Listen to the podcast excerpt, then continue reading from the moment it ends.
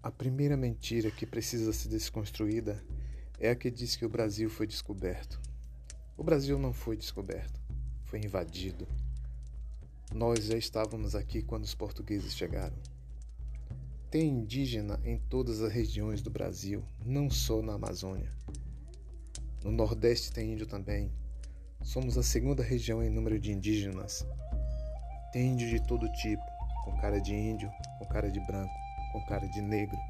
Não é a cor que nos dá o título de indígena, é a nossa cultura, nosso pertencimento a um povo.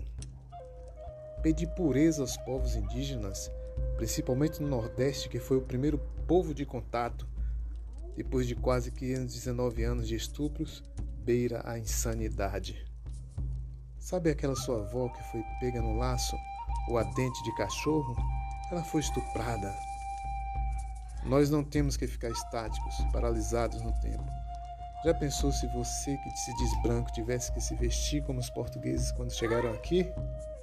Peraí, por que nós indígenas temos que viver nus ainda?